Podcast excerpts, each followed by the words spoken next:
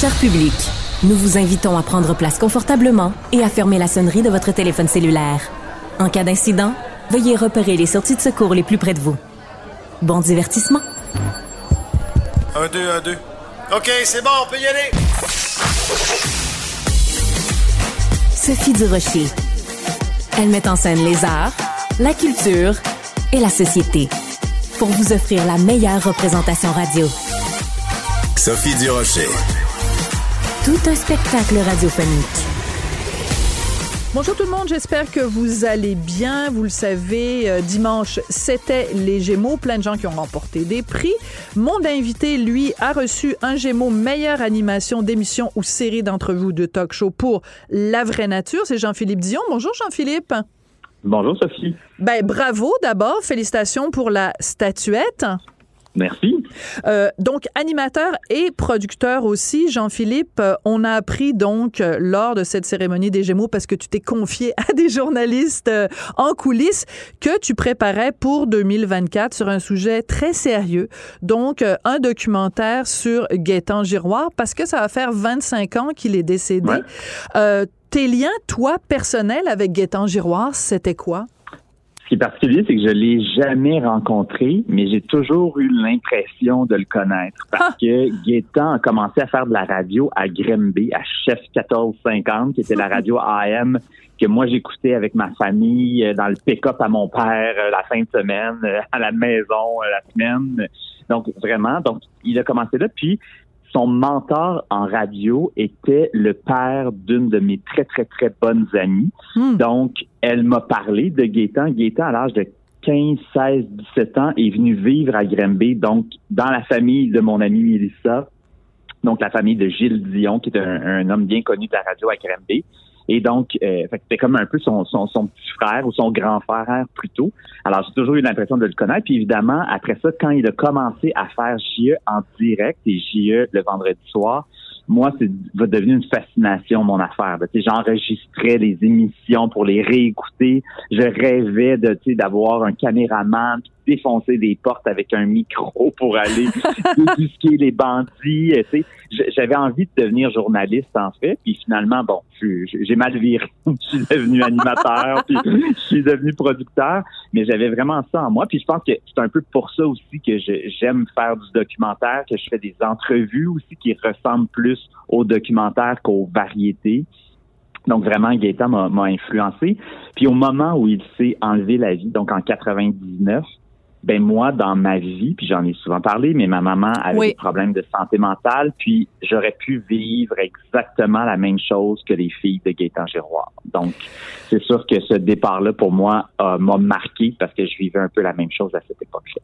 Quand j'ai su que tu préparais ce documentaire-là sur Gaétan Giroir, c'est la première chose à laquelle j'ai pensé. Je me suis dit, mhm. ah, il fait ce documentaire-là à cause de la situation euh, personnelle de sa mère et tu as toujours été transparente, on a toujours beaucoup parlé justement pour démystifier, justement aussi pour dire il n'y a pas de tabou, puis c'est un petit peu le, ce qu'il y a au cœur de ta démarche euh, journalistique ou de ta démarche euh, médiatique, c'est de briser justement les tabous. Comment on fait en 2023 pour parler de suicide? Euh, c'est tellement délicat parce qu'il faut mettre des gants blancs, puis il faut mettre des avertissements, puis il faut dire aux gens si si vous éprouvez des problèmes, appelez euh, tel numéro 1-800. Comment, comment on aborde le sujet du suicide? Mais c'est exactement ça qu'on va suivre dans le documentaire, parce que le documentaire a plusieurs trames. Il y a la trame, en fait, de l'histoire de Gaétan. Donc, on repart avec sa sœur, de ses souvenirs d'enfance, et on remonte toute l'histoire avec Jocelyne Cazin, avec Alain Gravel, qui a, qui a parlé, qui a travaillé aussi sur la crise d'Oka euh, pour TVA avec Gaétan. Donc, vraiment, on fait toute la carrière. Ensuite, il y a ma trame à moi de de, de moi qui, qui découvre plein de choses, des liens entre l'histoire de Gaétan, ma vie, ma situation hmm. familiale et tout ça, le, le, perfectionnisme, l'anxiété de performance. Il y a beaucoup de choses dans son histoire à Gaétan. Puis ensuite, il y a l'angle du suicide, puis comment on fait justement pour traiter ça, puis qu'est-ce qu'on fait pour empêcher qu'il y ait d'autres Gaétan Giroir, mais je dirais même qu'il y ait une vague de décès comme celle qui a eu après Gaétan Giroir. Cette année-là, donc l'année 1999, il y a eu un pic de suicide au Québec, le plus haut pic, le plus haut taux de suicide qu'on avait jamais connu, là, parce qu'il y a eu clairement donc une corrélation entre le départ de Gaétan puis des, des suicides qui ont été euh, commis au Québec. Puis nous, en fait, ce qu'on a compris en faisant le documentaire, c'est que ça pouvait pas être un documentaire où on rendait hommage tout au long du documentaire à quelqu'un qui s'est enlevé la vie, parce que ça pourrait contribuer à ce qu'il y ait d'autres Ah oui. suicides. Donc, donc c'est important de comprendre, de comprendre les impacts, à quel point ça perturbe la vie, ça perturbe évidemment la vie de sa femme, de ses enfants, de ses filles, donc qui étaient très très jeunes à l'époque. Donc c'est tout ça qu'on va analyser. Est-ce que la couverture médiatique aussi à l'époque était bonne? Pendant trois mois? On a parlé de Gaétan Giroir dans les journaux, dans les magazines, à la télévision. On lui a rendu hommage alors qu'il s'est enlevé la vie justement d'une façon tragique. Donc, tu sais, comment on aurait pu déceler aussi les signes avant-coureurs? Évidemment, moi, c'est bien facile aujourd'hui, 25 ans plus tard, de Voilà. dire, ben, il y avait ça, ça, ça comme signe. Évidemment, c'est, c'est- on n'ira pas là pour montrer puis essayer de trouver des coupables. C'est pas ça du tout le but du documentaire. Mais c'est un peu aussi de donner aux gens du public de dire, ces signaux-là, si vous les voyez autour de vous, inquiétez-vous. Allez poser des questions, allez parler aux gens, appelez les services de santé. J'espère que ça va être un documentaire qui va être utile aussi pour la société. Oui, puis c'est intéressant aussi de se dire en 25 ans la parole des hommes parce que bon, euh, tu nous as parlé du toi des problèmes de santé euh, de ta mère, mais Ouais. les femmes ont quand même une plus grande facilité naturelle à parler quand ça va mal. Les gars, Ouais. euh, c'est extrêmement difficile. Est-ce que toi, tu as le sentiment, Jean-Philippe, qu'en 25 ans, euh, on a évolué à ce niveau-là? Est-ce que tu penses qu'un gars de euh, 33 ans en 2023 a plus de facilité à parler qu'il en avait en 99? Je suis pas prêt à dire que c'est parfait, mais je suis prêt à dire que c'est mieux. Bon. Et puis, c'est ce qu'on va découvrir aussi dans le docu, dans le documentaire, c'est que les choses ont quand même, tu sais, on, on dépeint souvent des situations très négatives, là, mais il y a quand même une belle évolution, tu sais, dans, dans ce triste dossier-là qui, est- le suicide, puis les hommes qui parlent pas assez. Mais il y a une baisse en ce moment quand même du taux de suicide au Québec, donc qui est notable. D'accord? Je pense que les hommes vont chercher un petit peu plus d'aide, pas encore assez, parce que c'est encore clairement les hommes qui s'enlèvent davantage la vie que les femmes. Donc ça, c'est quand même toujours très, très présent. Donc, mais tu sais, je pense que plus on va en parler, plus on va faire briser ce tabou-là, plus les hommes vont être capables de dire à quelqu'un, hey, je me sens pas bien, tu sais, c'est pas que je suis juste fatigué, là, je me sens déprimé, j'ai des idées sombres. Tu sais, moi, il y a une chose aussi, puis on aura peut-être l'occasion d'en reparler, mais je comprends pas non plus que les psychiatres, que les médecins n'incluent pas les familles, les membres de oui, l'entourage hein. Dans les dossiers comme ça de santé mentale. Parce que si les gens, là, donc un- une personne aujourd'hui va consulter son psychiatre, son médecin de famille est en dépression, va pas bien, ben la personne là peut vraiment ne pas nommer ses idées noires dans le bureau du médecin, faire prescrire des antidépresseurs, donc avoir clairement un problème de santé mentale diagnostiqué et que la famille, les enfants, la femme, le mari ne le sachent jamais. Oui, Donc, mais en même temps, dire que- ouais, mais en même temps, excuse-moi de t'interrompre, mais il existe une telle chose que le secret médical. Est-ce qu'il ne briserait pas justement le secret médical si il contactait à l'insu de la personne impliquée la famille et les Mais- proches?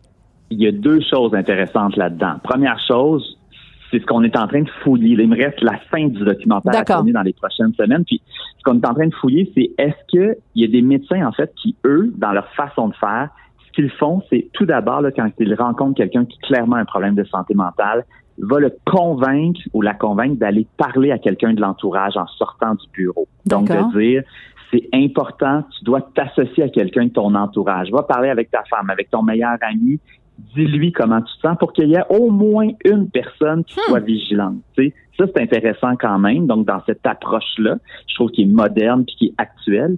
Puis après ça, le médecin pourrait aussi communiquer avec la famille sans dire ce que le patient lui a raconté, mais dire que la personne a un enjeu de santé mentale, sans nommer pourquoi, comment et tout ça, mais au moins le nommer pour qu'il y ait une surveillance, Ouais. puis qu'après ça, le membre de l'entourage puisse appeler le médecin, alerter les services publics si jamais il sent que ça dégénère. Évidemment, si la personne a des idées sombres, des idées suicidaires, le médecin a le droit d'avertir les gens, je pense, de ce que je comprends en ce moment. Le médecin a le droit à ce moment d'avertir puis de briser son secret professionnel parce qu'il y a une situation dangereuse qui pourrait se présenter.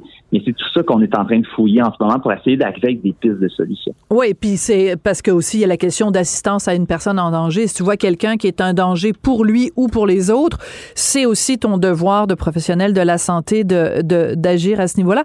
Tu as utilisé le mot vigilance et j'aime beaucoup ce mot-là parce que je pense que notre société a besoin justement de vigilance. On a besoin de mhm. prendre soin les uns les uns des autres. C'est peut-être ça un petit peu qui manque.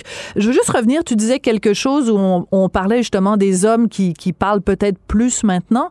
Euh, à quel point, par exemple, te souviens-tu, il y a quelques années, je pense que c'était au Gémeaux, euh, Normand Brathwaite était monté sur scène mhm. pour chercher un prix et c'est là qu'il avait remercié sa psy euh, parce que et c'est là qu'on a tous appris collectivement que Normand Brathwaite avait traversé une profonde dépression, mais juste le fait que quelqu'un d'aussi connu puis d'aussi réputé pour sa bonne humeur puis son entrain que Normand Brathwaite venait nous dire hey moi je me suis ramassé vraiment dans le fin fond de la canisse puis j'ai eu besoin d'avoir ça a tellement ouvert les esprits c'était fou hein? Ben puis tu vois, c'est un excellent exemple. Claude Legault a fait la même chose dernièrement dans les médias aussi. Puis je lisais des articles justement euh, la semaine dernière de Claude Legault qui disait Je me suis longtemps demandé si c'était c'était important que j'en parle publiquement. Parce qu'il disait j'étais gêné, je voulais pas avoir l'air du faible. Tu sais, c'est exactement tous les mêmes tabous qu'on traîne depuis 25 ans dans l'histoire de Gaétan Giroir sont pas encore là parce qu'ils nomment les mêmes tabous. Mais il a dit à un moment donné, j'ai eu un élan de lucidité, puis je me suis dit, faut que j'en parle parce qu'en en parlant, il y a peut-être une personne que je vais aider, puis cette personne-là, ben, je vais peut-être aider à la sauver. Fait que, fait que je pense que c'est exactement ça. T'sais. Normand Brathwaite l'a bien fait, Claude Legault l'a bien fait, il y en a plusieurs autres qui le font. Choc, ouais. Puis exactement. Puis il y a toute une autre question aussi que j'ai dans ce documentaire-là, c'est dans le monde public, là, on, se, on exige d'être heureux, joyeux, de bonne humeur, souriant, les dents blanches. Il y a comme quelque chose hmm. qu'on s'exige qui est tout à fait fake, qui est tout à fait faux. Puis ça fait aussi que vous allez découvrir dans l'histoire de Gaétan, là, il y a des parallèles avec ce que je viens de, nommer.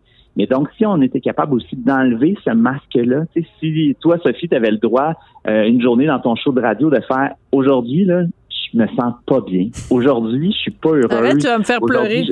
Non, mais c'est vrai. Si on se donnait le droit d'avoir le cafard dans nos émissions, tu sais, moi, mm. j'ai animé à la radio commerciale, puis ça m'arrivait des journées d'ouvrir mon émission en étant pas le gars le plus joyeux, puis j'avais toujours quelqu'un de la station qui venait me dire, ben non, j'en on vend du rêve, on faut être heureux, faut mm. être joyeux. Excellente réflexion. oui, très bonne réflexion.